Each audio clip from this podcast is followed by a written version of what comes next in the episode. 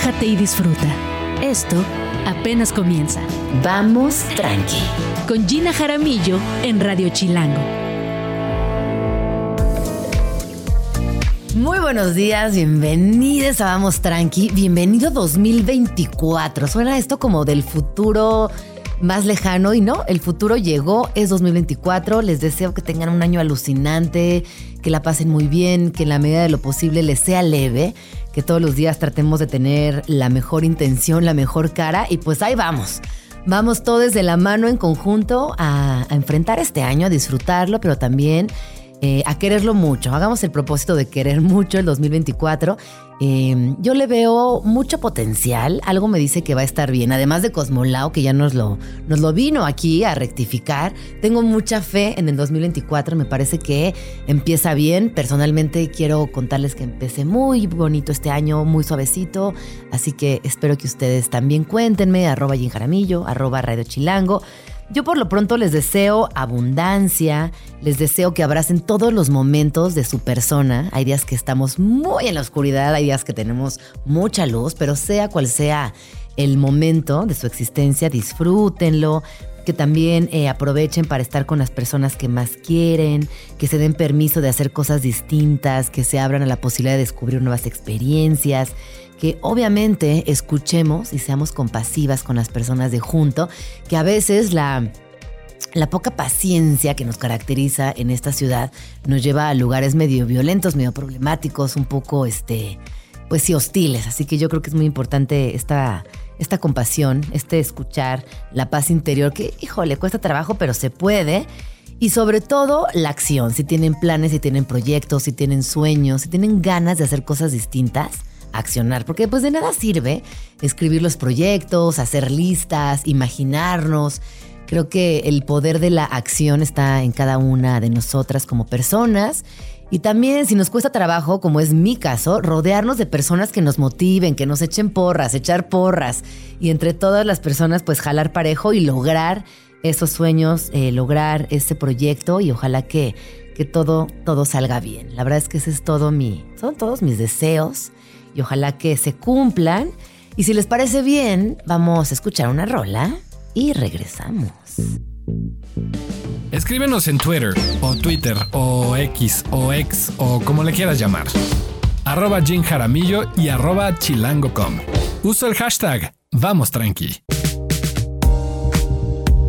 Estamos aquí de regreso en Vamos Tranqui. Les prometo que sigo en shock de que es 2024. Me da tanta emoción y tanta curiosidad. Creo que la curiosidad es una de las grandes características del inicio de año. Como que te alcanzas medio imaginar qué va a pasar, puedes planear ciertas cosas, pero es que la curiosidad, qué bonita palabra, qué bonita sensación y qué bonito también actuar desde ahí para, para hacer cosas distintas. Oigan, pues les voy a contar que el día de hoy viene Nena Monstruo, mi queridísima Magali, que ya saben que con ella hago el podcast de Chachara Literaria, que por cierto, muchísimas gracias a todas las personas que nos escuchan. Eh, cerramos el 2023 eh, llegando a primeros lugares varias semanas en la categoría de podcast culturales. Tuvimos muy buenas entrevistas y sobre todo pues nos la pasamos muy bien cotorreando, hablando de libros. Eh, hablando de ferias, de todo el ecosistema que tiene que ver con literatura, desde el escritor, editor, ferias de libro, librerías, eh, nuevos consumos. Así que bueno, acérquense, acérquense a Chachara Literaria. Yo creo que lo van a disfrutar. Eh, ha sido un proyecto que no me esperaba y el día que pasó inició con el pie derecho y hasta ahorita les puedo decir que ha sido genial. también estará el día de hoy Socorro Venegas, que como saben ella está a cargo de publicaciones UNAM un trabajo que es alucinante, pero también es gigantesco. Imagínense coordinar publicaciones UNAM y todo lo que eso implica. Socorro además es escritora y durante muchos años trabajó en el Fondo de Cultura Económica. Así que si alguien nos puede dar eh, un poco de contexto y brújula de hacia dónde va la literatura en nuestro país, pues sin duda es Socorro, además con una sensibilidad que pues ya la escucharon, una mujer alucinante, inteligentísima y siempre con una, una aportación importante a las letras. Así que bueno, estén pendientes porque por aquí estarán Socorro Venegas, Nena Monstruo y seguiremos hablando mucho de libros el día de hoy. No se vayan. Vamos a una rola y volvemos. Estás escuchando Vamos Tranqui con Gina Jaramillo. Spots chilangos. Rincones de la ciudad. Café La Habana. El Café La Habana es quizá uno de los edificios más antiguos y con más historia del país. No solo por su arquitectura, también por las historias que se cuentan tras sus muros. Ubicado en la avenida Bucareli, en la colonia Juárez, este café fue inaugurado en 1952. Se cuenta que fue aquí donde el Che Guevara y Fidel Castro planearon el asalto al cuartel Moncada. Fue también la inspiración del Café Quito de las historias de Roberto Bolaño y fue testigo de cómo García Márquez escribió muchas páginas de su novela Cien años de soledad. Por sus puertas han cruzado personajes tan importantes de la cultura en México como Elena Poniatowska, Octavio Paz, Leonora Carrington y su esposo Renato Leduc.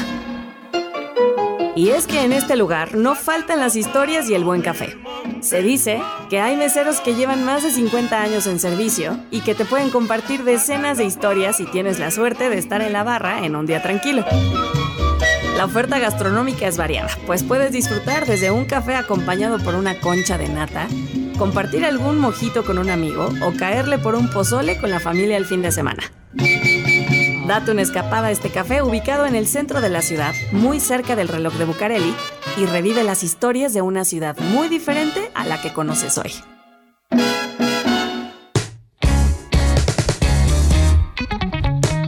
Ya estamos aquí de regreso en Vamos Tranqui. Cuéntenme, por favor, cómo les trata este inicio de año.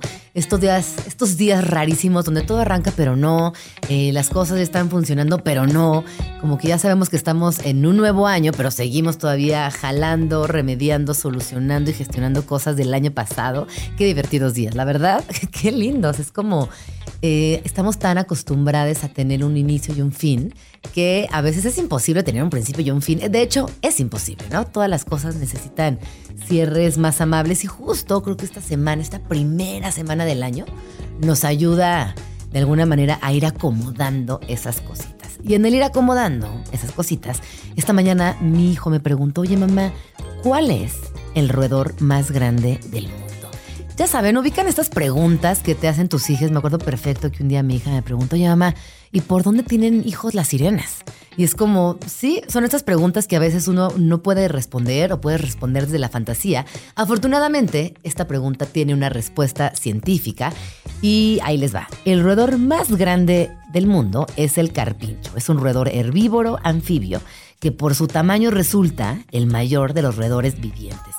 Está presente en Panamá y también en gran parte de Sudamérica, llegando hasta la provincia de Buenos Aires en Argentina. Bueno, la capital, no es la provincia, la capital de Buenos Aires en Argentina. Y eh, yo me acordé que hace unas semanas Carla Peckerman, quien es parte del equipo editorial de Chilango, a quien vamos tranqui, nos contó que podemos encontrar capibaras, como también se les conoce a los carpinchos, aquí en la Ciudad de México, en el acuario de Aragón, que recién abrió sus puertas y que al parecer es un espectáculo, así que si no han ido o no tienen planes para estos días y siguen de vacaciones, recuerden que tenemos nuevo acuario en la Ciudad de México, aquí en San Juan de Aragón, y por lo que nos dijo Carlita Peckerman, vale mucho la pena organizarnos toda la mañana, estar por ahí, ver a los pingüinos y a los roedores más grandes del mundo, los carpinchos. Si les parece bien, vamos a escuchar una rola y volvemos. Vamos tranqui. Personajes, personajas y personajos. Orgullo Chilango. No hay chilanga más barrio que ella, pues en su nombre lleva el orgullo de su origen. Francisca Viveros Barradas, Paquita la del barrio para la banda, es una cantante de origen veracruzano y chilanga por elección. Tres veces te engañé. Su carrera artística está íntimamente ligada a la colonia Guerrero, en el corazón de la Ciudad de México, donde comenzó su carrera y forjó gran parte del artista que es hoy por hoy.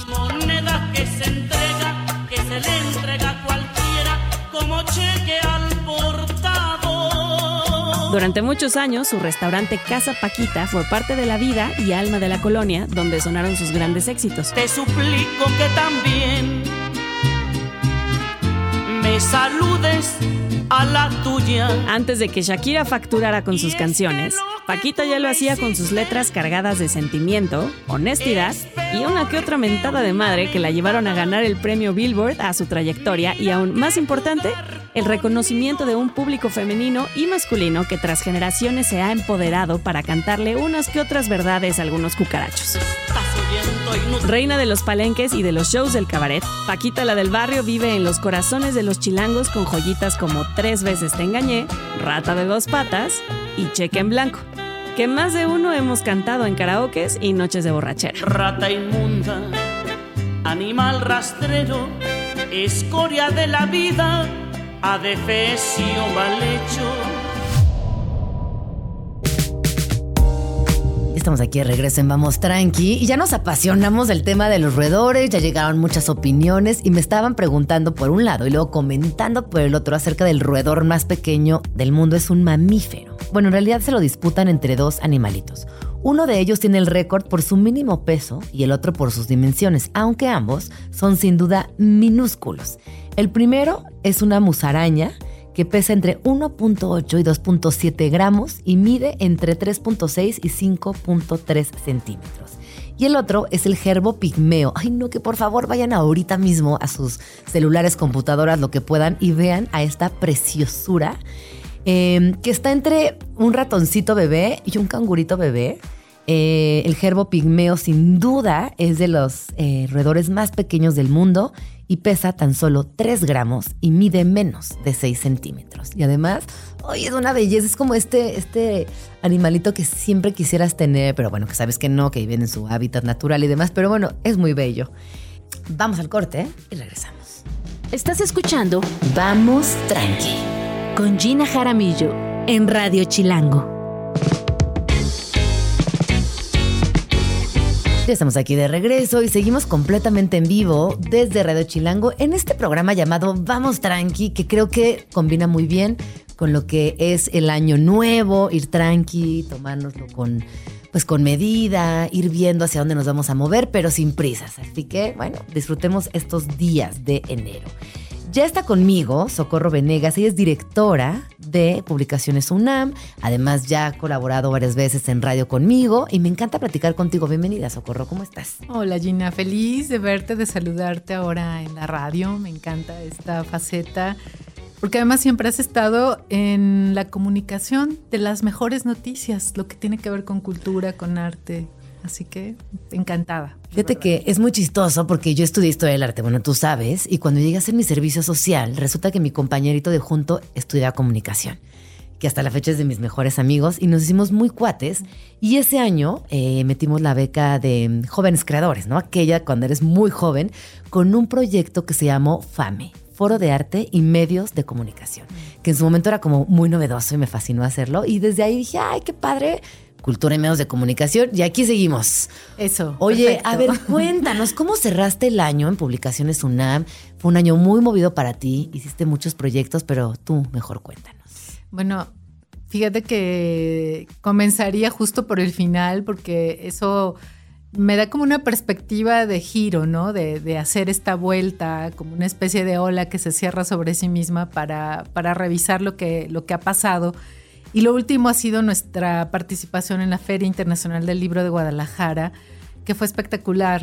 Eh, la UNAM estuvo con más, un programa de más de 100 actividades entre presentaciones, charlas, debates, conferencias. Por primera vez en nuestro stand eh, pusimos una especie de oficinita, consultorio para revistas académicas, para editores que hacen revistas académicas y que llegaran a decirnos como qué le duele a su revista, cómo le ayudamos, cómo apoyamos a editar. eh, esos proyectos específicos. Y eso fue muy bonito porque es, te abre como otra dimensión del trabajo que hacemos en publicaciones, que es también ayudar a formar cuadros, a, a profesionalizar a las personas que tienen a su cargo las tareas de la edición, de la difusión. Y la UNAM edita más de 150 revistas académicas. Wow, es un montón Es de un chamba. montón. La mayoría de esas revistas están ya en línea, pero igual necesitan edición, igual Sí. necesitan corrección, igual necesitan una serie de, de, pues, de, de plataformas, de criterios, de consideraciones muy técnicas para que salgan. Y yo tengo a ese equipo dentro del área de publicaciones que, que se encarga de, de esas tareas. Entonces decidimos hacer como esa extensión y aparte llevamos nuestros pues nuestros nuevos libros, las, los proyectos editoriales que están que estaban pues previstos para llegar a la Feria del Libro de Guadalajara y pues entre esos uno que, que me encanta hablar de él, eh, que es de nuestra colección de literatura juvenil ilustrada, Hilo de Aragne, eh, se llama Canción de Protesta por los jóvenes detenidos desaparecidos, un libro escrito a cuatro manos por Daniel Arrea y Adolfo Córdoba, que toca este tema que nos duele tanto uh -huh. y que era muy importante hablar de ese libro, presentarlo en Guadalajara, en, en, el estado de Jalisco, donde han ocurrido algunos de los hechos pues, más, más terribles, más tristes, uh -huh. ¿no? de desapariciones de jóvenes. Entonces, por muchas razones, pues es, eh, este cierre en Guadalajara representa mucho de lo que hemos venido pensando, trabajando, creando eh, dentro de Libros UNAM, dentro de la Coordinación de Difusión Cultural de la UNAM, dirigiéndonos a, a, un público muy amplio y, de una manera muy particular, dirigiéndonos hacia los jóvenes. Entonces, eh, presentamos ese libro, presentamos una novedad también maravillosa que debes tener aquí, que ojalá luego entrevistes a las coordinadoras, porque qué libro más hermoso, se llama Agendas Culturales, Desafíos de una Gestión, y hacen un mapa de este, eh, un proyecto que tiene, que comparte la mirada o la misma atmósfera de Vindictas, porque se uh -huh. trata de reconocer a agendas culturales, así, así se les llama además, y me gusta mucho que usen el femenino en me esa gusta. palabra, sí, porque sí. no es neutra, la realidad no es neutra y la historia de las mujeres no, es, no ha sido Oye, así. Y, y quienes hacemos mover la, el arte en este país somos las mujeres. La cultura está dominada y completamente coordinada, gestionada y planeada por mujeres tú como historiadora del arte vas a apreciar en ese libro justamente el enfoque, porque se trata de muchas manos, de, pensadoras, de gestoras que fundaron museos, que crearon proyectos de, de, difusión del arte y que no conocemos, que no sabemos quiénes son. Entonces hay 20 personas, 20 ensayistas que escriben sobre ellas, que las presentan, que nos las muestran, que nos las dan a conocer y es parte de esta mirada que busca reivindicar y traer al presente con toda su vigencia el trabajo de las mujeres en el mundo de la cultura. Qué increíble proyecto, no, ya me urge. Me urge darle una, una buena revisada y también entender cómo nos vamos construyendo hasta el día de hoy gracias a esas mujeres que lo hicieron antes que nosotras. Que es muy bonito eso que dices porque precisamente se trata de hacer genealogía, ¿no? Uh -huh y de reconocernos en esa genealogía, de saber cuál es nuestra herencia, qué estamos proponiendo ahora, pero también cómo dialogamos con esas creadoras. Este libro es coordinado por Ana Garduño y por Graciela de la Torre y, y, y de verdad que hay que hay que ir al libro, hay que conocerlo y hay que conocer a esas, a esas grandes mujeres. Oye, ahorita hablabas del reto que implica eh, encontrar nuevos públicos, generar nuevos públicos, porque los nuevos públicos no se encuentran, se generan y es una labor casi de acupuntura cultural donde hay una estrategia detrás, donde hay que tomar muchas situaciones en cuenta para generar esos nuevos públicos. Desde la UNAM, ¿qué están haciendo para construcción de nuevos públicos? Bueno, eh, en el caso de, publicaciones hemos estado trabajando mucho tratando de cambiar una idea, ¿no? Por ejemplo, que cuando mandas autobuses a las prepas, a los SHs, a planteles de la UNAM que están alejados de Ciudad Universitaria y mandamos esos camiones para invitar a, las y a los estudiantes a que vengan a actividades como a la Feria Internacional del Libro de las universitarias y los universitarios, que entendamos eso como una manera de la universidad de, de acercarles un derecho a las y a los jóvenes eh, un derecho de acceso a la cultura. Uh -huh. No es un acarreo. Uh -huh. Yo creo que primero hay que entender esto nosotros mismos como gestores eh, culturales, porque es la forma en que lo vamos a poder comunicar. Entonces, muchas veces vienen eh, los estudiantes a, a, acá Ciudad Universitaria por primera vez porque los invitamos a subirse a ese camión. O sea, imagínate hay personas que no pueden pagar esos dos pasajes para venir a Ciudad Universitaria y luego regresar donde tengan que regresar. Entonces, claro. ¿por qué no facilitar eso y por qué no darles a conocer algo que les pertenece, que es parte de un patrimonio que compartimos, la universidad, lo que ofrece esta feria, pero también su biblioteca central, las islas, todo. Y, y también vamos a los planteles uh -huh. y, y hacemos actividades con autores, estamos presentes, eh, tenemos un programa en la Coordinación de Difusión Cultural que se llama Puntos Cultura UNAM, donde los, pues, todas y todos los estudiantes pueden canjear puntos que se les asignan gratuitamente, un número de puntos, y los canjean por entradas para el cine, para el teatro, para la salanesa, o por libros, o por ejemplares de la revista de la universidad. Y entonces, eh, esa es otra forma, ¿no? Y les pedimos que hagan reseñas, y si hacen reseñas de aquello que consumieron, entonces se les, em, se les devuelven los puntos que ellos invirtieron. O sea, si pagaste con tus puntos eh, por tales libros, pero los reseñas, entonces te devolvemos tus puntos. Y es una forma de reconocerles el esfuerzo de compartirnos una lectura. Eh, en fin, entonces hay varias estrategias que, que hemos estado trabajando. Me interesa muchísimo, por ejemplo, que vengan a las librerías, que conozcan la librería Jaime García Terrés, que es la más grande de la universidad, que está en la Avenida Universidad 3000 oye, ese espacio maravilloso que acabamos de, reabrir porque la rehabilitamos, tiene ahora un foro, tiene un café, eh, encuentras allí como en ningún otro lugar toda la oferta editorial de la UNAM dispuesta, eh, pero también es nuestra tarea em, entender que eh, disponibilidad, como en este caso, o en una feria de libro, que estén disponibles los libros, las actividades, no, no es lo mismo que acceso. Y esa es la parte en la que estamos trabajando. ¿Cómo generamos el acceso?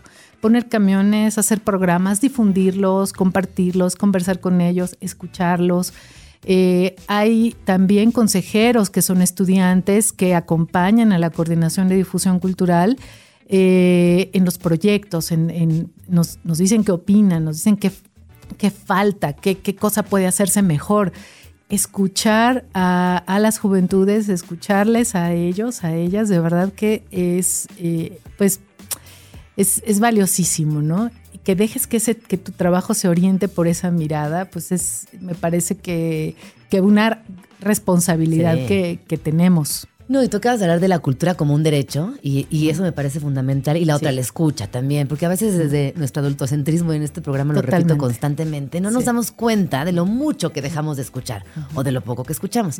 Oye, Socorro, y pensando puntualmente en tu trabajo, en esta selección, publicación, acompañamiento para la publicación de libros. Em, ¿Cómo le haces? ¿A quién invitas? ¿Qué, temas deciden también publicar? ¿Van sobre las coyunturas, sobre lo que te dicen las personas que están cerca de ti, las misma, la misma población estudiantil? ¿Cómo, se genera esta planeación anual o cuántas publicaciones estás comprometida a hacer? Me parece increíble lo que haces y por eso te lo pregunto, por, pues, por mucha curiosidad pero porque también me parece que es eh, un, trabajo que tiene mucha, pues mucha aproximación a distintos grupos sociales, a muchos temas, a muchos asuntos. Tienes toda la razón. Eh, porque a veces parece misterioso, ¿no? ¿Cómo se decide que este, se publiquen estos libros y no otros, ¿no? Ah, qué misterio. ¿En qué piensas o en mm. quién piensas o qué imaginas, ¿no? Que, va a ocurrir cuando ese libro se publique, en fin. Entonces, tenemos colecciones y, yo he trabajado con, mi equipo mucho en que pensemos más que en libros sueltos, porque un libro suelto fuera de una colección se pierde más fácilmente. Claro. Entonces, hemos he fortalecido las colecciones y aquí hay un trabajo pues intenso y un trabajo de equipo. Eh, a mí una de las cosas que más me gusta de, la labor editorial es que es bastante horizontal. O sea que hay mi opinión muchas veces en, el trabajo de, con el editor de mesa, tiene tanto peso como la del diseñador, como la del corrector, como la de la editora de mesa, como, en fin, y, y compartimos miradas, ¿no? Y decidimos a ver esta portada o este eh, o a quién le vamos a pedir la traducción o a quién le pedimos el prólogo y ese trabajo que involucra tantas miradas, pero miradas que conocen muy bien las colecciones, que saben de los proyectos, que saben del, pues de, de una atmósfera, ¿no? En la que trabajan los autores pues es mucho lo que nutre el día a día, ¿no? De, y la responsabilidad del sello UNAM. Y la responsabilidad del sello. Al final del día, las decisiones recaen en mí. O sea, al final del día, sí soy yo eh, a quien le van a decir, oye, que, que, que, librazo o qué libro o qué es, por qué publican esto. Al final del día, así es, así funciona esto. Pero, pero mm, me gusta mucho pensar que, como sea, eh, las decisiones tienen que ver con, con trabajo colegiado y funciona también eh, así porque dictaminamos todos los libros y porque pasan por un comité editorial. Pero eso que te cuento quizás es lo más Oye, ¿la UNAM eh, tiene operativo. imprenta? ¿La UNAM tiene imprenta? La UNAM tiene una imprenta que ha dejado de funcionar, que históricamente pues ha, ha tenido un recorrido que ya hoy pues no, no, no funciona, digamos, como para imprimir con el volumen y con la tecnología que hoy pues está al alcance. Sí, ¿no? sí, sí. Pero lo que iba es, es estamos dentro de una conversación, ¿no? Estar eh, dentro de una conversación en nuestro ámbito cultural, social, allí donde nos movemos.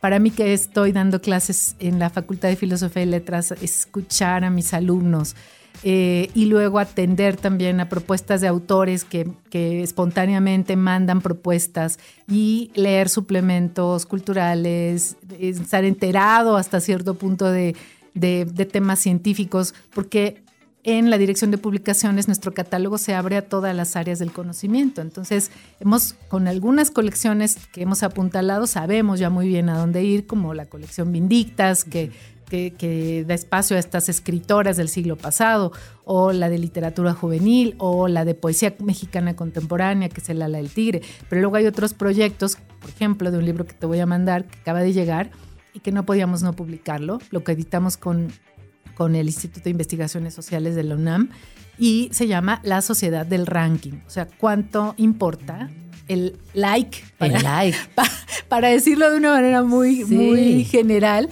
pero es un estudio, un ensayo súper puntual, muy bien hecho. Eh, y un libro que era importante traducir rápido Oye, y ¿tú qué publicar. opinas de esto? Es un tema que acabas de abrir y que me parece bien interesante que analicemos rápidamente. ¿Tú qué piensas de esta cultura del like?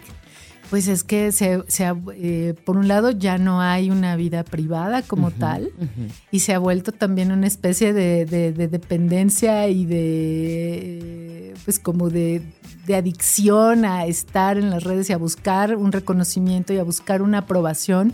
Esa parte me parece que puede, eh, que puede ser que nos pone en conflicto, ¿no? Y este libro es lo que hace, nos pone en conflicto como con darnos cuenta de cosas que en otro momento, en otra época, pues no eran importantes, ¿no? Entonces, como cómo lo importante se ha movido del lugar, como ahora es otra cosa, el centro está en otro lugar y alguien decía hace poco, ya importa más el funeral que el muerto, ¿no? Por ejemplo. Claro, o, sí, sí, o- sí. o importa, eh, importa más eh, la forma en que algo se presenta que el contenido. Entonces, es una reflexión desde las sociología, desde las humanidades, muy importante, la, de- la- la que se hace en este libro. Y te lo propongo para que acá lo, lo- lo platiques, lo Sí. presentes, porque de verdad que Feliz. Porque sé, a mí me parece muy siniestro también en algunos aspectos, sobre todo a lo mejor tú y yo que somos ya más adultas, que vimos el nacer de los likes, no nos lo tomamos tan en serio hasta que quizás nos pega laboralmente, porque puede llegar a pasar. puede pasarse. Pero yo pienso en las infancias y en las juventudes que literal a veces se dejan llevar mucho por ese trend, por esa acumulación de likes, por esa aceptación digital, por esa innovación social dentro de espacios que no tienen nada que ver con la realidad. Y ahí es donde yo pienso que nos estamos enfrentando a un problema que puede desencadenar depresiones, que puede desencadenar muchísimas inseguridades, Sí. falta de contacto humano. Y, Y- que ahí vamos, ¿eh? Y qué importante que se esté estudiando, ¿no? Porque en esa medida se podrá pensar ya en programas, en estrategias, en, en contención también. ¿no? ¿Qué haces tú con los niños? A la mayoría eh, decimos que nacieron ya sabiendo perfectamente cómo, cómo deslizar el dedito en las aplicaciones y todo eso, ¿no? Pero hay que plantearnos y sí hay que pensarlo. Oye, recuérdanos el, tipo, el título de este libro. El, el libro se llama La Sociedad del Ranking. El autor es Stephen Mau. Eh, y van a tener el libro aquí para que tú platiques Sí, con tu auditorio de ese, de ese librazo y podría venir a lo mejor eh, el autor de la, del, del prólogo, que es alguien de, de la UNAM, un investigador. Eh, creo que sería que abre una conversación súper No, pertinente. pues ya, te tomamos la palabra. Hecho está el compromiso. Socorro, ¿dónde podemos seguir todo lo que están haciendo desde Publicaciones UNAM?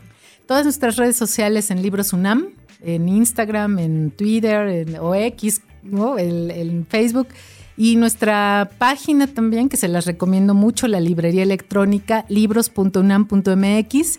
y que aprovechen porque vamos a tener toda esta temporada navideña los envíos gratuitos a todo el país y descuentos ahí en, en todas las publicaciones universitarias. Así que Muchísimas gracias por venir, Socorro Venegas, directora de publicaciones UNAM. Y qué, qué maravilla platicar contigo. Que tengas un increíble 2024 y ojalá que vengas más seguido a la cabina, por favor. sí, ya lo pongo en mi agenda, todo el 2024. Eso. Vamos con una rola y volvemos. Ya estamos aquí de regreso en Vamos Tranqui. Me da muchísima emoción y tanto gusto contarles que Nena Monstruo ya está aquí en la cabina de Vamos Tranqui y nos va a compartir dos métodos para tener muy buenas lecturas en este 2024. Vamos a escuchar una rola y regresamos directo con ella. Ya estamos aquí de regreso. Queridísima nena monstruo, Nenu Monster, como yo te digo de cariño. A ¿Cómo mí- estás, amiga? Oye, hace mucho que no venía. Este, bueno, sí, hace ratito vine. Pero qué bueno, qué, qué bueno que empecemos el año con. Te traigo. A ver, vamos a platicar de lo siguiente. No sé si te ha pasado en todo el año, en todo el pasado 2023, que tuviste un montón de lecturas. Una, que no tenías planificadas, Ajá. que no tenías consideradas, Sí. pero siempre tenemos un TBR, que significa to be read. O sea, en español vamos a ponerle chilango por leer, PL, ¿no? Siempre tienes tu PL. Sí, sí, sí. ¿Y qué, qué pasa con ese PL? Tú por leer. Exacto. Que de repente se te pasa la vida. Mira, fíjate, yo los, ahorita vas a contar dónde acomodas tú tus libros, pero yo tengo en la cabecera una tablita, como una, sí, ¿cómo se, qué es? Una repisa. Sí, una repisa. Y ahí voy poniéndolos eh, por leer, por leer, por leer, pero a veces no llego, No lo cumples. no lo cumplo. Y te voy a decir por qué no lo cumples, porque aunque tengas esa, esa, pues esa pilita de El máximo libros. cuatro, porque también digo, no, hombre, y al rato sé que 60. Bueno, tienes esa pilita de libros, seguro hay alguien que te regaló un libro y dices, bueno, mejor este, hay algo que re- de repente llegaste a la librería y dijiste, oye, creo que me llama la atención este. Entonces esa lista que tú tenías ahí se va empolvando, se va llenando de telarañitas y pues resulta que nunca leíste esos libros. Y a ver, vamos a empezar, ¿por qué escogiste esos libros? Porque hay algo que te llama de ellos. Uno, porque ya sabes que es un libro Sí. buenísimo para ti. Dos, porque vas a aprender algo. Tres, porque a lo mejor es para tu chamba no Sí. urgente, Sí, etc. sí, sí. Pero los vamos haciendo a un lado y los vamos pateando porque, ay, acaba de salir, no sé, la nueva traducción de bla, bla, bla. Entonces vas, corres, te la compras y esos libros siguen dejando huevitos de araña. O yo me dejo llevar mucho por las recomendaciones. Por ejemplo, si tú recomiendas Sí. algo que yo ya le había echado el ojo y me rectifica, voy y lo leo. O en los chats de las amigas de que acabo de leer este libro buenísimo. Ay, ya lo traía como en el radar, lo leo y lo, lo meto en la fila por sobre el resto que me estaban esperando. No sé si te ha pasado, a mí me pasó en el 2023 y en el 2022 que yo tengo, yo toda la vida he hecho por leer. Mis listas, es que estoy pensando en el TBR, pero no, dijimos que eran PLs. Por leer. Eh, mis listas de por leer. ¿Qué, ¿Qué quiere decir? Todos 5, 15 o 20 libros, los que quieras. Porque son algo que ya tienes en mente y que a lo mejor lo vienes arrastrando desde hace cuatro años. ¿O qué tal? Entonces, a mí esas listas siempre me sirven porque cuando estoy como en un bache, digo, ah, me voy a mi lista. Ah, claro, ya no me acordaba que tenía pendiente este libro y pum, sacas y resulta que es un gran librazo. Para esto, tú ya tuviste que haberlo un poco medio estudiado, medio leído, medio de ver de qué se trata y saber que ese libro te va a gustar. Cuando haces un- una lista de por leer, no hay falla. Ajá. Casi nunca Pero hay a ver, falla. pero ahí va la pregunta. lecturas. ¿En qué basas esa lista? ¿Lecturas predilectas? ¿Premios del año? ¿Premios Nobel? ¿Clásicos? O sea, ¿qué hay, ¿cuáles son los requisitos para entrar en esa lista? Creo que solamente pueden ser libros que tú ya tengas en el radar. Tipo, eh, no sé, te voy a poner un ejemplo. Delfín de Vigan, yo. La traigo pendiente, Gina, desde hace dos años. Tengo dos libros ahí listos de Delfín y no puedo, o sea, no he llegado a ella. Porque ya se me cruzó el libro de fulanita, ya se me cruzó la novedad de fulanito. No, y a ver, tú presentas libros, chambeas presentando libros, haciendo clubs de lectura. Sí. Entonces también tienes esa chamba que es tu chamba de la vida real, las cosas que cotidianamente tienes que sacar porque tienen que estar alineadísimas a tu trabajo. Sí, pero yo también podría hacer cinco libros que sí o sí tengo que leer en el 2024 y luego todo lo demás, ¿no? Lo que vaya cayendo, lo que vaya saliendo de novedad, porque sí, por mi chamba un poco tengo que leer novedades, tengo que ver si está bueno para hacer un club de lectura, porque lo tenemos que ir a presentar, porque shalala. Entonces, pero si tienes cinco libros fundamentales que quieras leer y que tengas ahí atorados, me parece que el to be read es necesario para que avances y tengas sobre todo grandes lecturas. No sé si te pasó que en el 2023, ¿cuántas grandes lecturas tuviste? En serio. Así, neta. A ver, ahí te va. Eh, Virgin Despentes, que ya lo comentamos, gran lectura. Voy de Ok. atrás hacia adelante a ver si las puedo alcanzar A a, recopilar. Eh, leí también, ay, las de esta mujer argentina, Ventura. Ay, ¿Cuál es su nombre de pila? Que te conté que ella era una señora muy grande cuando ganó el premio de página Eh, 12. y Aurora Venturini. Aurora Venturini. Gran lectura. ¿Cuál otra te diría que fue gran, gran, gran lectura? Mm, Fíjate, vamos a quedarnos con esas Sí, dos que sí. te llegaron a la Ahorita. mente, que las tienes ahorita, porque fueron grandes lecturas para ti. pero del último semestre. Exacto. Ajá. Si hubieras hecho tú por leer Claro. con cinco libros fundamentales para ti en este 2023, te hubieras acordado de los cinco. Hubieras Tienes dicho este, este, este y este y este, ¿no? Porque fueron grandes lecturas. Ojo, esto no quiere decir que cuando llegues a la página 100 digas qué bodrio, porque sí puede pasar. O sea, no Ay, que es un importa. bajón. Llegar a las Es 100 y darte cuenta que. Porque una cosa es que te des cuenta que bodrio a la 10, Ay, ya sé. a la 15, pero cuando estás en la 100, dices, no Ya puede ser. ya que invertí todo este tiempo. Oye, Bueno, ¿cuáles ¿te fueron pasó? tus cinco? ¿Cuáles fueron tus cinco de este No, año? ¿te pasó con algún libro que llegaste a la 100 y dijiste, ay, no sé, creo que no puedo? No, a la 100 no. No, no, no, me- no me pasó tanto. Me pasó eh, páginas previas, pero sí tuve un par por ahí, en los cuales yo les tenía mucha fe, justo porque los vi recomendados, porque novedades, porque lo del momento. Y también ahí te das cuenta luego cómo el- Mm. el- la reacción en redes sociales, esa brújula, es Sí. muy superficial Sí. y otra vez muy personal. Entonces, lo que a la persona que lo está recomendando le pareció genial. A mí no. A mí me parece cursi, me parece Aburrido. aburrido, me parece aburrido. Exacto. Y es por eso que también hay que seleccionar muy bien a las personas a las que seguimos en redes y que ya confiamos en que tienen un gusto similar al nuestro. A mí me pasó, te voy a decir con cuál. Yo le traía muchísimas ganas desde el año pasado que salió, pero acababa de salir de novedad este año, al nuevo de Cormac, Mac- Cormac McCarthy, que se llama El pasajero diagonal Stella Maris. No sabes las ganas. A Cormac es uno de mis escritores favoritos, ¿no? Eh, y de repente llego a la página 100 y digo, no puedo. Es que Cormac, no puedo hoy contigo. No, no sé qué me pasó y no pude terminarlo. Lo abandoné. A ver, ahí te va. Y vas a decir si me apoyas o estás en contra. A ver. Pienso que hay libros que quizás eh, por tu estado emocional o por, la, por el momento en el que tú te encuentras, no estás listo para enfrentarte. A mí me pasó, por ejemplo, con Emiliano Monge, que es un gran escritor.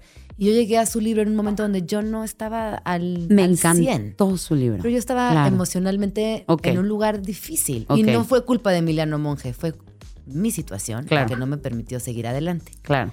Entonces creo que también ahí habrá que considerar muchos aspectos que te permiten seguir adelante con una lectura o no. Pero te voy a decir una cosa. Mi propósito de año nuevo, o sea, el libro con el que voy a empezar, es con Emiliano Monge, porque sí quiero terminarlo, porque me gusta su chamba. Solo que está en un lugar complicado yo. Sí ¿Qué puede piensas? ser. ¿Qué sí, piensas? sí puede ser. Pero mira, regresando a este punto, te voy a decir algunos de los beneficios que yo creo que es de tener una lista de lectura. Esa lista, uno, se va a alinear con tus metas, ya sea porque llevas cuatro años arrastrando Oscar Wilde, ya sea porque quieres leer, eh, no sé, la nueva traducción de Jen Eyre, lo que sea. Entonces, tienes esas metas ya muy claras.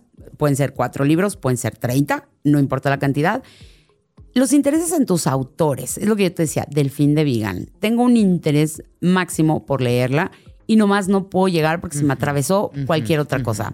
Entonces, te va a ayudar a tener tu lista de lectura, eh, te va a ayudar a justamente ver todos los autores que tienes en la mira. A lo Sí. mejor eso. Sí. Ya oíste hablar de que, no sé, vas a poner un ejemplo de John Foss, que es- fue el que ganó el premio Nobel.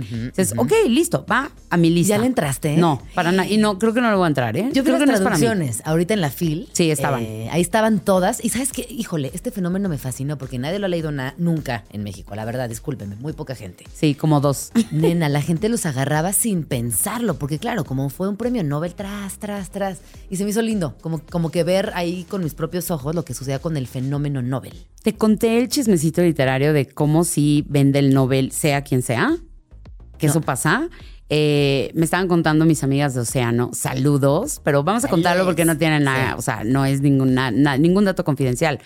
Pero justamente em, ahora que gana John Foss el Nobel, bueno, viene con una editorial que lo imprime Océano. Sí, sí, sí. Entonces Océano dijo, por supuesto que esto son cientos de tiradas de libros, porque la gente, aunque no lo conozca, lo compra. Y en la FIL decía Premio Nobel 2023. lo compra, se lo lleva Y probablemente no lo lee. pero Y muy sí lo- probablemente no lo lea. y muy probablemente les aburra, pero sí lo compran. O sea, el, el- el fenómeno Nobel sí funciona en las fields, porque cuando tú ves el Nobel dices, me lo voy a llevar. Pasó mucho con esta señora que se llama Olga, siempre, nunca sé su apellido, Tarkazu, Tarkarascu, Tarkarascu, sí. algo así. Sí. Bueno, resulta que Olga me estaban contando que era una escritora bastante de medio a nada conocida. El día que gana el Nobel, hoy, hoy se siguen vendiendo sus libros como pan caliente. O sea, Pero gustó que son una cosa Pero gustó. Pues tú me la sí. presentaste, tú me hablaste No. de un libro de ella, sí. No, Tú yo no lo he leído. No, en un apapacho literario recomendaste un libro de Olga que te había llegado. Y ah, eh, no, pero ajá, es que no, no, no, no, sí. no. El que me llegó, Ajá. no me llegó, no lo recomendé en Apapacho Literario. Me llegó porque me lo regalaron mis amigos Ah, de El Zorro, no, no sé, no me acuerdo la editorial, pero es un libro precioso Sí. que es la historia de ella y está ilustrado de una manera chulísima. No lo he leído, ahí lo Y tengo entonces yo fui y compré. porque me lo regalaron en la FIL. Exacto. Olga Toscarcuk, algo así. Toscarcu. Creo que, se, sí, Toscarcu. creo que se pronuncia Toscarcu.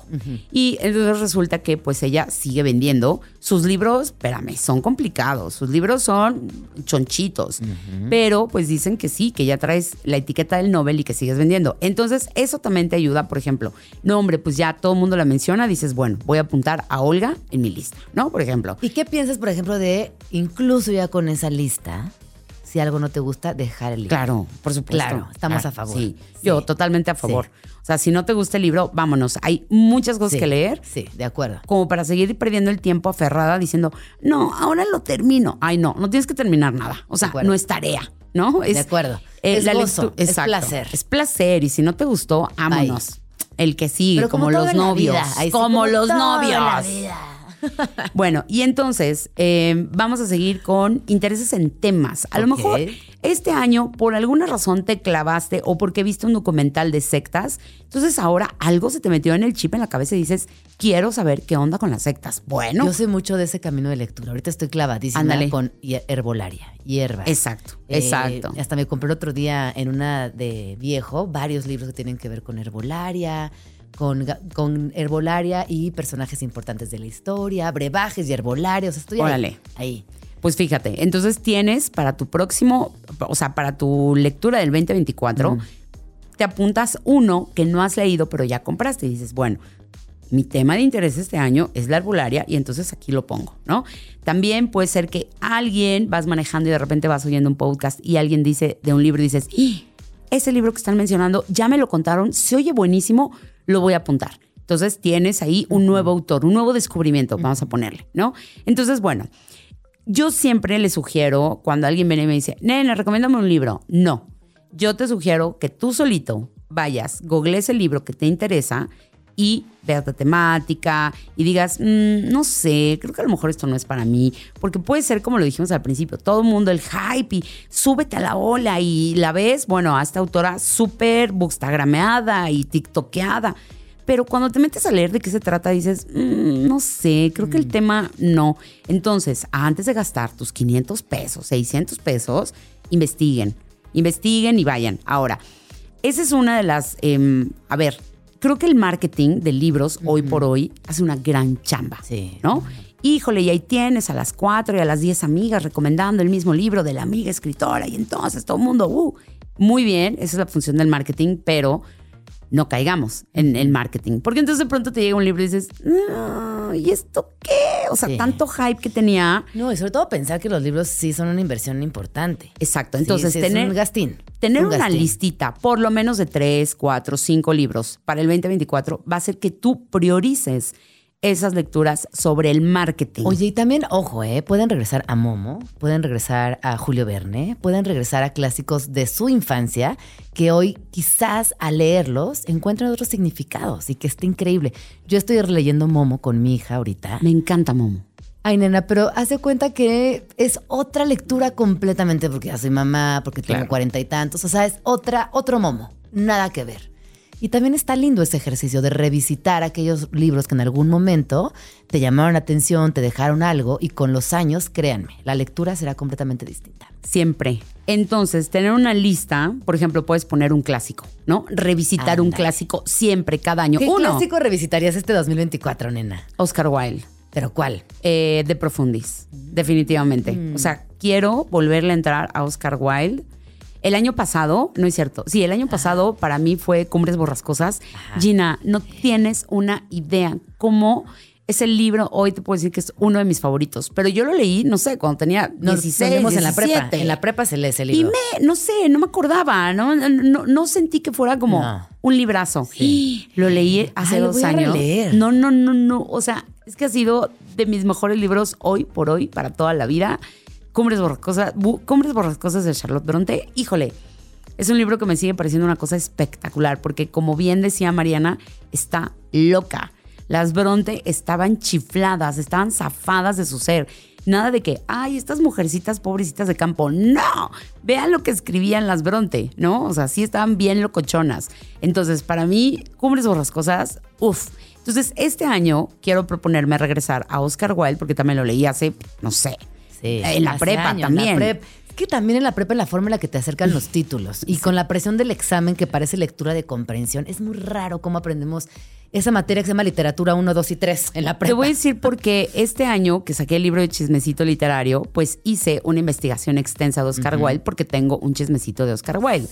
Entonces, Ay, no, ahorita no, adelántanos no, un poquito. no tienes una idea cómo estuve obsesionada con Oscar Wilde. Entonces, para mí, este 2024, uno de mis propósitos, uno de mis TBRs de PLs que tengo es De Profundis, que fue el libro que él escribió en la cárcel, cuando lo meten en la cárcel, que dijo, ya no me acuerdo. ¿Que, ¿Pero que lo, lo meten en la cárcel por una persecución homosexual? Sí. Sí. Sí. Porque él se quiso ser muy Progre. chucho cuerero, diciendo, "Eh, a mí no me meten a la cárcel. Sí, sí, a mí, yo soy Oscar Wilde. Y tómala, que sí me lo meten a la cárcel. Sí, sí, sí. Y pues estuvo, eh, y después de ahí, híjole, llena su vida se fue al Ya no levantó nunca, ¿no? Nunca, Depresión jamás. profunda. Deja de la depresión, se volvió pobre. Sí. O Ah, y sea, murió en pobreza extrema. no, murió con otro nombre, murió en París, se fue a esconder a un hotel, pero lo más chistoso de todo es que jamás, como, como dice el dicho, genio y figura hasta la sepultura. O sea, independientemente de todo lo que pasó, Oscar Wilde salió de la cárcel y el tipo así como Extravagancia, venga. Sí, no, no, siempre, siempre, siempre. Y entonces llega al hotel, eh, se esconde en París, pero se iba gastando 350 mil euros, bueno, en ese entonces francos, en champán, porque él se lo merecía, ya sabes. Entonces le hablaba sus... ¿cómo, cómo, cómo conseguía lana? Ah, pues sus amigos le prestaban la Ah, lana. sus amigos ricos. Claro, sus amigos ricos o los que le quedaban, pues le pagaban las cuentas, le pagaban las notas. Y el güey siempre pidiendo porque él se lo merecía. Aunque ya no tuviera dignidad, ya lo hubieran pisoteado, ya lo hubieran funado. Él decía, yo perdón, soy Oscar Wilde, me merezco una copa de champán diario. Entonces se pedía unos cuentones en el hotel que no te imaginas. Y pues nada, estoy y todo muy- esto en el libro.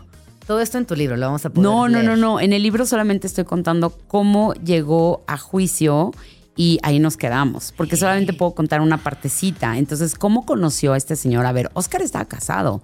Oscar tenía dos hijos. O sea, estaba casado con una señora y Sí, tenía sí, dos sí, hijitos. por supuesto, claro, claro. Y de repente conoce al ángel de la maldad, que es el que se enamora profundamente y este señor le hace hacer cosas que Oscar jamás en su vida hubiera hecho por sí solo. Oscar ya era súper exitoso. Cuando conoce a este tipo, Oscar ya llenaba teatros, ya era un tipazo, todo mundo lo quería en sus fiestas, en sus, en sus fiestas de té, en sus cenas. El tipo era, o sea, Figura. no, no, no. O sea, era una cosa que entraba al cuarto y era el sol, ¿sabes? O sea, deslumbraba y, y- y era un tipazo. Y conoce a la peor pesadilla de su vida, que se enamora profundamente de él. Se enamoran los dos profundamente. Y este señor era un tipo muy rico también, de muy alta alcurnia. Oscar viene de una familia bien. O sea, la mamá de Oscar eh, siempre fue una señora muy culta, muy letrada. Oscar estudió en el Trinity College, que estudió con Bram Stoker. Y a ver, o sea, no entrabas ahí si no tenías un promedio de nueve para arriba. O sea, era gente muy rica y muy estudiada.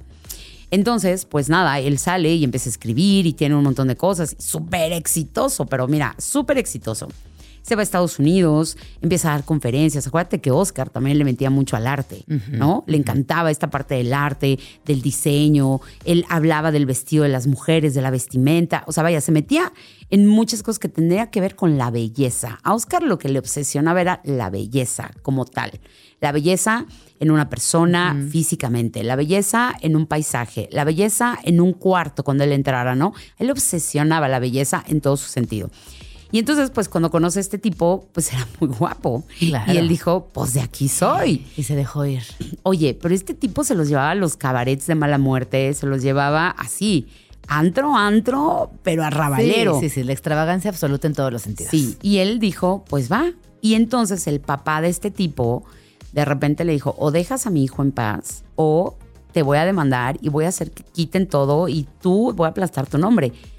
Y él dijo, pues quítalo, soy Oscar Wilde y que si se lo quita, que lo manda a juicio. Uy. Y antes de eso, sus amigos le habían dicho, vete, Aguas. pélate, vámonos, yo te ayudo, vámonos a Francia. Y él dijo, no, soy Oscar. O sea, e- era muy petulante también, o sea, e- era una personalidad bruta. Y pues nada, eh, está esa parte de Oscar y entonces estoy muy obsesionada con él Claro. y ahora quiero revisitarlo. No, tienes que hacerlo y vámonos al corte porque nos están diciendo que se nos acabó el tiempo. Volvemos. Vamos tranqui. A un corte comercial. Ya volvemos. Ya estamos aquí de regreso. Me gusta, nena. Me gusta que vayas a revisar este 2024 a Oscar Wilde. Piensa tú en quién. Más allá del retrato de Dorian Gray, que también eso está interesante, ¿no? Como ver todo este Oscar. Fíjate en que todas leí- sus facetas. En el 2023 leí el retrato de Dorian Gray y es Oscar Wilde. O sea, es que no, no lo puedes evitar. O sea, lo leí porque tenía que hacerlo del libro y porque tenía que meterme un poco más en su lectura. Pero quiero leer de Profundis, porque es, él está en la cárcel. Y es ahí donde escribe. Quiero saber, quiero recordar otra vez qué le pasó. Sí. Ahora ya sabiéndolo, con más contexto. Eh, y pues nada, ya, ya te contaré a finales del 2024 cómo me fue con Oscar Wilde, ¿no? Pero a ver, ¿tú qué clásico quisieras Pues visitar? fíjate que yo, como en este momento en el que me encuentro y también pensando en mis futuros proyectos que tienen que ver mucho con infantil, herbolaria, Momo, que ya te conté, me gustaría revisar con mucho cuidado a, a Ende, ¿eh? a, Híjole, en la historia sin Mijael fin, Ende. que también creo que tiene algo, No, bueno. algo que decirme a mis 41 años. Me Total. encantaría. Tengo ganas también de revisar a Roald Dahl. Eh, yo no he leído toda la obra de Roald Dahl y con toda la controversia de 2023 es algo que me está llamando poderosamente la atención. Eh, incluso sus cuentos para adultos, sus cuentos escalofriantes. Él tiene una trayectoria y muchísimos libros escritos más allá de la fábrica de chocolates o Matilda, que son los famosos. Tiene un montón. Entonces creo que me voy a ir por ahí. Eh, me ¿Ves? gustaría- Ese, ese Roald Dahl lo vas a poner en tus cuatro libros de por leer. Sí. Vas a poner Roald Dahl, eh, Michael Ende y qué habías dicho. Y otros tres, ah, uno de Herbolaria que no has leído. que no he Fíjate, leído. ya vamos Ajá, tres. Sí, sí, Y sí. entonces dejas esos tres libros como siempre una consigna para ti el año que entra. No importa, te van a llegar porque tú también te dedicas a esto de los libros, tú también tienes un programa, tienes que Pero no presentar. perder de vista esos Eso. tres. Me no gusta. los pierdas de vista. Me gustan. Los pones en un post-it y dices, este, ¿en qué momento? ¿Y sabes cuándo es un gran momento? Cuando te sientes atorada en lecturas, cuando sientas que no avanzas, cuando te sientes que estás aburrida. Cuando agarras un libro que no te gusta, Que no te otro gusta. que no te gusta, otro que no te gusta. Te vas a ir al de Michael Ende y vas a decir, claro, aquí está. Pero ya lo tienes en la mente. Mm. Sí. El problema es que si no lo escribimos, si no lo tenemos en post-its, se te va a ir la si vida. no se escribe, no existe. Exacto, se te va a ir la vida. Pero entonces te tengo otra idea para poderlo hacer, ya que entramos al segundo bloque. Hay una aplicación, a ver, es que yo antes hacía muchos A ver, challenge, ajá. espérame, hacía muchos challenge y hay uno que a mí me fascina porque es bien difícil y te voy a decir, se llama The 52 Book Club Reading Challenge. Estos Ok. tipos de 52 Book Club llevan años haciendo estos retos. Ellos solamente los suben a su red y toda la gente empieza a escoger sus lecturas. Pero me parece que siempre tienen un challenge muy interesante. Son 52 libros que tienes que leer a lo largo del año. Por supuesto. Mira, habrá gente que lo siga al pie de la letra, Sí. pero creo que es un gran punto de partida tener un Reading Challenge, eh, un reto de lectura, porque entonces también te vas a obligar, fíjate, te voy a decir algunas, eh, algunas cosas que vienen ver, aquí. échalas. Tipo, eh, a ver, 52 Block dice, el primer libro, pues no sé, algo que tenga, un libro que tenga más de 40 capítulos. Ah, búscalo. Piénsalo, ve todos tus libros que tienes ahí pendientes en tu librería y dices cuál tendrá más de 40 capítulos. Ah, pues este, pum. Y a lo mejor es un libro que tienes por ahí en la pila de libros que tienes por Pues que leer. seguramente alguno de arte tiene más de 40 capítulos. Ahí está. Entonces, Vanguardias, por ejemplo. ahí está. Tienes de ahí uno, Sí, Vanguardias, que a lo sí. mejor no lo has leído, a lo mejor ya lo leíste, qué sé yo. Pero entonces lo apuntas en tu lista del, del reto de lectura. Voy a leer Vanguardias. Ahora, por ejemplo, tiene 52 retos. Entonces te voy a dar algunos como para no perdernos. ¿Que 52 retos es uno por semana? ¿O cuántas semanas tiene un año? 52, ay, no sé. Ay, no sé. A ver, ver cuántas semanas. Siempre con mis preguntas. ¿no? ¿Cuántos libros lees al año? No más te- o menos? Es que yo no te. Yo fíjate que. eh, Yo sí traqueo mis tú lecturas sí, desde hace obviamente mucho- tú muchos sí. años. 52 semanas Ah, tiene una, un uno a la semana. Ajá, uno No a la está semana. mal. Cero mal. 52, está mal. muy fácil hacer 52 No, sí, al no, año. no está nada complicado. Nada. Entonces, mira, Es que mira, ya lo vemos con otros ojos. Un libro a la semana, claro que sale. ahí está. Sí. Entonces son The 52 Book Club Reading Challenge y entonces te ¿Lo pone hacemos o qué? una semana, cada semana te pone una consigna diferente. Ajá. Y ojo, igual y no puedes cumplir los 52, pero a lo mejor agarras una semana sí, dos no. Una semana sí, dos no, y entonces pues así te vas. Y entonces vas, a- yo lo que siento y lo que a mí me pasó cuando yo lo hacía es que descubrías cosas que no tenías en el radar. Te voy a decir, fíjate, hay un ejemplo que dice, el número 27 dice que leas un libro de un autor neurodivergente. Ok. Hay que ir. Exacto. ¿ves? Mega interesante. Me está fascinando Entonces esto. tienes que ir y googlear. Porque pues así de la nada, pues está, está muy difícil que sepas quién es un autor neurodivergente. Pero entonces te pones en Google. Ya lo tengo. A ver. El de Maldita Lisiada que te conté que empecé a leer, que ahora te voy a decir quién es la Ahí autora. está. Que, ah, pero no, no es neurodivergente. Es discapacidad. Ah, no, no, No, cuenta. Fallé. Sí. Neurodivergente es dislexia o... Ajá. Entonces, mira, claro. Sí, yo tengo gusta. uno que yo para hacer, para venir contigo tuve que hacer un reto de dos para que te, te pusiera yo un ejemplo. ajá. Yo obviamente si me dicen una autora neurodivergente, digo, pues no, no sé, hay que googlear. Octavia Butler, Octavia Butler era disléxica.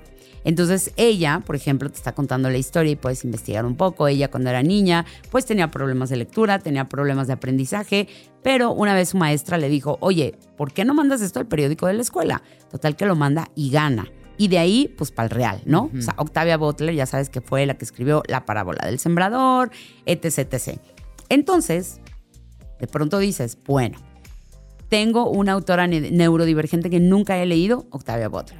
Ahí tienes algo que va a estar en tu challenge y dices, va, Lo que está muy interesante es también entrarle desde otro ángulo. No le Claro. estás entrando porque fue la multipremiada, multifamosa, multi-wow, sino estás analizando también la lectura desde otros ángulos, que eso es muy bonito y vuelve un poco, conecta con lo que dices al principio. Ojo con el marketing, no lo es todo. Exacto. Y luego te voy a poner otro ejemplo.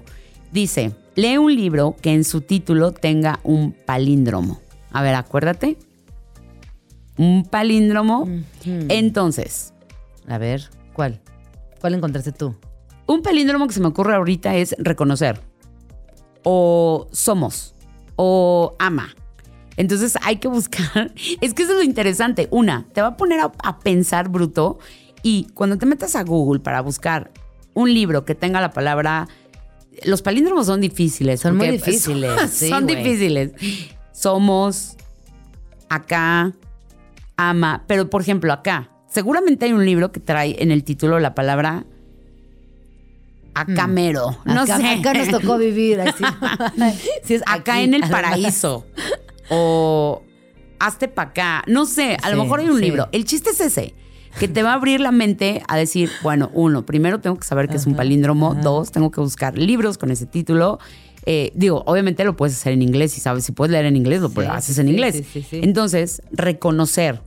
Eh, yo te, yo- ahorita me acuerdo de tres. Reconocer, acá, o sea, acá, ama y somos. Entonces, seguro, mira, ¿ves cómo te estás riendo y no, divirtiendo porque- haciéndolo? No, porque yo me divierto mucho contigo, nena. O sea, no importa lo que me digas, si es los palíndromos o es el chisme de tu perro, yo me divierto contigo. Pero estoy leyendo aquí unas notazas, ahí sí. A ver. Este que dice, eh, como el palíndromo, lo- uno de los mejores juegos de la mente. Y aquí te ponen, eh, Anita lava latina, luz azul, amo la paloma, yo hago yoga hoy, Ana lava lana, eh, débale arroz a la zorra el abad. Sí, sí, sí, sí, sí, sí, sí, sí. Está muy divertido. Y bueno, la, la- la, eh, dice, un palíndromo del griego palin y dromos, volver a ir atrás, también llamado palíndroma o palíndroma, palindrona con N. Es una palabra o frase que se lee igual en un sentido que en el otro. Ejemplo, Otto, Ana, y ya, solo vienen esos dos ejemplos. Ahora, Muy bien. Ana Frank, ahí está, Ana Frank. por Pero- ejemplo. Bueno, pero es que era en el título. Pero bueno, bueno, Bueno, puedes pero hacer bueno, una pero bueno, flexibilidad. ajá, exacto. Que sea autor, Bob. ¿no? Bob Marley. Sí, exacto. El libro que escribió Bob Marley. Oye, a lo mejor es una joya y no sabemos. Bob Dylan. Sí, Exacto, exacto. O la biografía de Bob Dylan. Ahí La está. biografía de Bob Dylan. ¿Ves cómo nada más hay que hacer un ejercicio de ¿Qué reconocimiento, de prefieres? googlear? ¿Bob Marley o Bob Dylan? No, Bob Dylan, sí, Bob mil Dylan, yo veces. también, ah, también, mil veces, Sí, mil veces. sí, Viste sí. que va a venir con Cat, Cat Power, va a traer el nuevo disco donde coberea todas las de Bob Dylan. Amo a Tenemos que Power. ir. Amo, a, te- súper, Ah, tenemos, que ir. Amo. Y es por mi cumpleaños, entonces Ya, festejo de cumpleaños. Sí, sí. Oye, pero entonces regresando a este challenge, te voy a dar algunos. Búsquenlo porque está en internet y lo pueden buscar y ustedes solitos hacen su TBR. Pero lo que me encanta es, por ejemplo, yo te traigo una que yo inventé. Un libro donde dos de tus amigos tengan opiniones opuestas. Ajá. Tipo, hay uno que te va a decir, me encantó, y el otro te diga, lo odié. Y tú dices, ah, voy a leer este libro. Voy a ver de parte de quién estoy. O sea, uno que tenga opiniones completamente divididas. Que sepas que o la gente lo amó o la gente lo odió. Eh, ahí tienes un reto. Ahí tienes otro reto. Por ejemplo, uno que tenga un instrumento en la portada. Búscalo. Búscalo. Entre tus Este- cosas, entre tu TBR, algo que tenga la palabra amarillo. Ajá. El de Yoko Ono, ¿no? No sé cómo se llama. Yo estoy pensando en uno que tengo arrastrando, igual que los que traigo atrás, el de Charlotte Perkins, que se llama El papel amarillo. Pomelo se llama, pero eh, la portada es amarilla. Pero no dice la palabra amarilla, se llama Pomelo, el de Yoko Ono. No, tienen que decir la palabra Si amarillo. no, yo en la- faltaré en este challenge. No, porque a ver, se trata de que tú solita no, con porque calma. Bob Dylan. tú solita con calma lo hagas en tu casa. Aparte está súper divertido. Ojo, es un momento para ti. Nadie se va a meter en tu challenge. Tú vas a buscar en todo tu librero y en todas tus listas qué palabra es una palíndroma para que entonces tú busques y digas, ah, está buenísimo. Entonces tienes todo un año. A lo mejor de estos 52 libros dices, eh, nomás voy a agarrar 10. Y está bien, porque entonces tienes 10 Güey, porque créeme que en encontrar uno con un palíndromo me va a tardar cuatro semanas. No creo que diga, ya, lo tengo. No, porque ponte en Google y ponles libros que tengan palíndromos en la portada. Y seguramente te va a arrojar y vas a, decir, ah, este, se me ver, antoja vamos este. a hacerlo. Entonces Ah. tienes esos challenge, tienes muchas ideas que, a ver, ojo, te van a sacar del lugar común, te van a ayudar a que sigas un patrón de lectura, eh, vas a encontrar y sobre todo descubrir unos librazos que a lo mejor en tu vida se te hubiera ocurrido solamente Ajá. porque tienes este challenge, ¿no? Sí. Eh, hay otros que, por ejemplo, dice uno que tenga tecnología futurista. Pues no Ay, sé. Pues mira, yo estoy leyendo este, de- bueno, no sé si tiene tecnología futurista, pero ahí sí. Isaac Asimov, puedes leer muchas Ahí está, cosas. ¿no? Sí. Yo, por ejemplo, nunca he leído Isaac Asimov. Igual y podría entrarle a alguno de sus cuentos. Ajá. Igual y no me animo a leerlo como, ¿no? Sí, sí, y sí, sí, sí. otro, por ejemplo, dice publicado por Hachette, ¿no? Ah. Así te lo suelta. Entonces tú vas al editorial y buscas algo sí. que publicó y algo te debe de llamar la atención Sí. de ese editorial, Sí, sí, sí.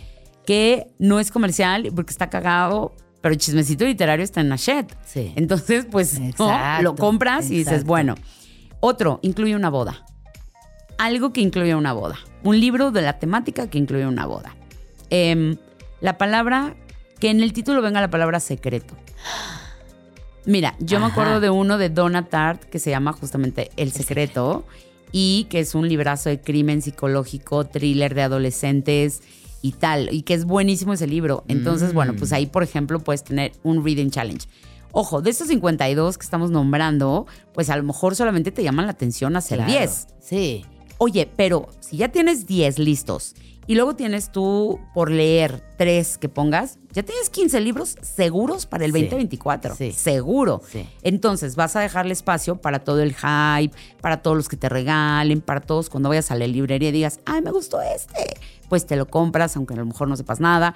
Pero esto va a ser una tabla de salvavidas, porque entonces vas a llegar a final de año y vas a Ajá. decir, leí 15 libros Claro. maravillosos, que fueron Sí. mis listas. Sí, me encantó. O de esos 20, a lo mejor leí 10 libros maravillosos que no estás en el radar. Cuando no tienes algo que seguir, a ver, creo que yo soy muy ñoña, entonces Ajá, ajá. creo que todo se puede hacer con listas, con, Sí. ¿no?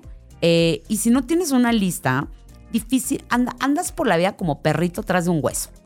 No, o eres presa muy fácil de las Exacto. recomendaciones de las De redes cual- de sociales cualquier cosa. o del marketing, o como que te dejas llevar. Ay, bueno, sí, ay, bueno, también este. En cambio, sí, mira, con propósitos, objetivos claros, enlistados y fácilmente ir tachando cuando tengas ya finalizados esos. Exactamente. Entonces, para esto, yo les sugiero una aplicación que se llama, espérame, por aquí, la traigo. Ay, no puede ser así. Notion. Ok. Esta aplicación tiene, a mí me parece una cosa maravillosa porque te hace hacer listas. Entonces, tienes una lista de libros, tienes una lista de series, de películas, de podcasts y de artículos que no has podido leer por lo que sea, porque vas en el coche y alguien dice, es que el podcast de Vamos Tranqui, y dices, ¿cómo? Entonces vas a tu aplicación y pones buscar podcast Vamos Tranqui. Y probablemente 15 días después te lo va a recordar. Buscar, ah, gracias. Ah. Te pones Oye, eso recordatorios. soluciona la vida entera. No, bueno, o sea, es una maravilla Notion, Notion. Entonces, ahí yo les sugiero que si van a hacer su challenge Ajá, de lectura, ajá. pues lo hagan ahí, pongan 15 libros de los 52 que dimos, pongan 10 o pongan 15, y entonces te va a mandar un recordatorio cada mes, te va a decir, hey, no has leído, ta, ta, ta, el libro que apuntaste, no has, entonces tienes series, tienes un amigo, no, Jean, es que no has visto la serie, es buenísima, y se te va, no, y se te va, y dices, ah, lo voy No, a yo como que ver lo anoto en las notas del celular a las cuales jamás vuelvo. no regresas nunca. Sí. Entonces, con Notion vas a regresar y vas a poner listas. Entonces, todo tu Notion está dividido por temas. Entonces, cada vez que quieras regresar a, ay, la película, ya está. Ah, es esta la que me recomendaron. Y lo increíble que tiene esta aplicación es que tiene fotos. Entonces, no se te olvida, porque cuando ves la foto, no sé si te pasa con los títulos que de pronto dices, ¿cuál era? ¿Pero cómo se llamaba? Ves la portada y dices, ya, sé, Ya sé cuál, cuál es es. ves la portada de la serie, de la película y dices, ya sé cuál es. Entonces, pues yo les recomiendo que usen esa aplicación. Goodreads solamente sirve para marcar como, pues lo que quisieras leer en un futuro, Ajá. pero no trae como fotos, Pero, no por ejemplo, sé. ¿qué piensas de hacer eh, una, un estante en Bookmate, por ejemplo? Ir poniendo ahí tus libritos. Sí. También es una buena, Claro. una buena op- como posibilidad de ver qué quieres leer y que estén ahí en el librero Claro. de, de Bookmate. Te voy a decir, el problema que yo tengo con Goodreads es que tengo como 1500 libros por leer. O sea, de los que quisiera leer, o sea, tengo, no te miento, aquí está mi aplicación y te voy a decir cuántos tengo que quisiera leer, porque Ajá. pones ahí want to read, o sea, es como quisiera leerlo, Ajá. pero quién sabe ¿Quién cuándo. sabe cuándo? ¿Quién sabe a qué hora? ¿Con exacto. qué tiempo? No sé cuándo, no sé a qué Sí, hora, sí, no sé sí, dónde. Y entonces tengo un listón, mija, como de 1200 libros que están en mi shelf de quisiera leerlos Ajá. en algún momento de mi existencia. Entonces es un poco más complicado entrar porque es una lista de 1200, pero si te vas al otro, que lo puedes hacer semanal o lo puedes hacer mensual, pues entonces ya vas poniendo uno de tu lista. Dices, ah, este libro. Entonces, si tú eres un lector mm, promedio que puede leer de dos a tres libros al mes, casi cuatro, pues entonces uno que tengas de challenge. Sí, sí. Y luego puedes hacer uno con tus amigas. Yo hice uno con mis amigas. Ah, yo hago eso mucho. No, o sea, como que leemos un libro y luego lo comentamos, como un club de lectura más bien. No, nosotros lo que hicimos este año, justamente les propuse y les dije, oigan, yo el 2022 y el 2023 estuve papaloteando con libros. No tuve malas experiencias, pero me hubiera, me hubiera gustado tener 10 libros grandes del 2022 y no los tengo, la neta. O sea, son libros que yo te puedo decir, "Meh". O sea, no me la pasé mal, pero no es algo que yo diría, Ay, pero si yo Guau, te vi Gina. chambeando mucho en el boom, por ejemplo. ah, no, bueno, pero es que el boom no son, Pero sí. o sea, no, son contemporáneos. Ah. Yo me refiero justo a lo que hablábamos, del marketing sí, de libros contemporáneos que empiezan a salir. Te entiendo, te entiendo. y que viene la nueva autora y entonces te, ¿no? Y te bombardean por todos lados, que está buenísimo. Y la ves por todos lados y caes y dices, "Nah, no es cierto. Entonces, bueno, por ese lado, ¿no? Digo, ya sabemos que Silvina Ocampo va a ser siempre un lugar seguro al cual puedes regresar. Eh, ya sabemos que, no sé, eh, vaya, varias lecturas. Pero el punto es que si tú haces uno con tus amigas, cada una escoge un challenge. Entonces tú les dices, bueno, somos 10, somos 14, somos 20, tal. Cada una que ponga un reto, así como el de 52 Book Club, pero ahora con tus amigas. Y entonces a lo mejor tus amigas van a decir, bueno, yo quiero poner que el protagonista, fíjate, aquí tengo el de mis amigas, y en julio tenemos que leer un libro que tenga un protagonista, ya sea de músico, de cantante o de banda. Entonces, a mí se me ocurre lo primero, Daisy Jones and the Six, Ajá. que está publicado Ah, por Blackie Books. Yo vi la serie, no leí el libro, pero me vi la serie. La serie me, Sí, me, aburrió. gustó, yo a mí sí me gustó. Es que leí el libro. Y, el libro, fantástico. sí, el libro me pareció brutal. Ya, sí. Pero, por ejemplo, en bueno, febrero. yo, llegué a la serie porque justamente el libro estaba muy bien rankeado, gente recomendándolo. Y bueno, pues cuando vi la serie, la vi y me gustó. Pero sí leería el libro, ¿eh? Ajá. Fíjate que sí. Y sí, luego, por ejemplo, en enero, una amiga dijo, un libro que habla de la naturaleza. Y lo primero que se me vino a la cabeza fue Irene Solá, con Canto yo y la montaña baila, Ajá. que es un libro que traigo arrastrando desde hace años y nomás no he pedido leer y habla de la naturaleza. Entonces, ¡pum! Ya cumplo con, con dos de mis, ¿no? Pendientes. Dos de mis pendientes. En febrero tenemos ensayo, tema de pop, de cine, televisión o de música. Pero eso en un chat lo fueron organizando. Sí, Ah. sí, sí, sí. En el chat fue como, yo los organicé y les dije, chavas, vamos a hacer un, un reading challenge nosotras. O sea, cada una denme una temática y la vamos poniendo. Entonces todas Está empezaron a soltar increíble. sus Y luego temáticas. Se juntan para cotorrear Claro. el libro. Sí, pero no todas vamos a leer el mismo. El chiste no es que leas Claro. el mismo. El chiste es que te nutras con las lecturas. Sí, Entonces, por sí, ejemplo, sí. en febrero, que nos toca leer un libro o un ensayo que tenga que ver con música, con cultura pop o con eh, cine, pues no sé, ahí tienes, por ejemplo, eh, yo podría leer, se me ocurre, al- el nuevo que nos mandaron de Almodóvar, ¿te acuerdas? Sí, sí, sí. que es eh, la biografía de Almodóvar. Ahí está, estoy cumpliendo con el challenge porque tiene que ver con cine y a lo mejor yo al final del mes me reúno y digo, oigan, este libro, híjole, no saben porque entonces si tienes 10 amigas o tienes 14 o tienes 50, imagínate, tienes 49 nuevas recomendaciones. Sí, ¿no? verificadas, verificadas. O no. Y también te van a decir, híjole, Nele, nunca le entres a este libro porque estuvo, lo dejé. Pero bueno, ya sabes que también a tus amigas les crees un poquito más, ¿no? Yo, por ejemplo, traigo pendiente para este reto a Chuck Klosterman, que tiene su último libro que es de los noventas. Entonces, ya está, ¿no? Es como de, wow, listo, ya sé que lo voy a leer y me emociona. Digo, por fin sé que tengo que cumplir un reto y voy a leer a Chuck Klosterman. Y luego, por ejemplo, en marzo, alguien puso una conspiración creíble. ¿Qué te parecería? Pues yo digo que ciencia ficción. Ciencia ficción. ¿No? Sí. Una conspiración creíble podría ser el libro de Margaret Atwood.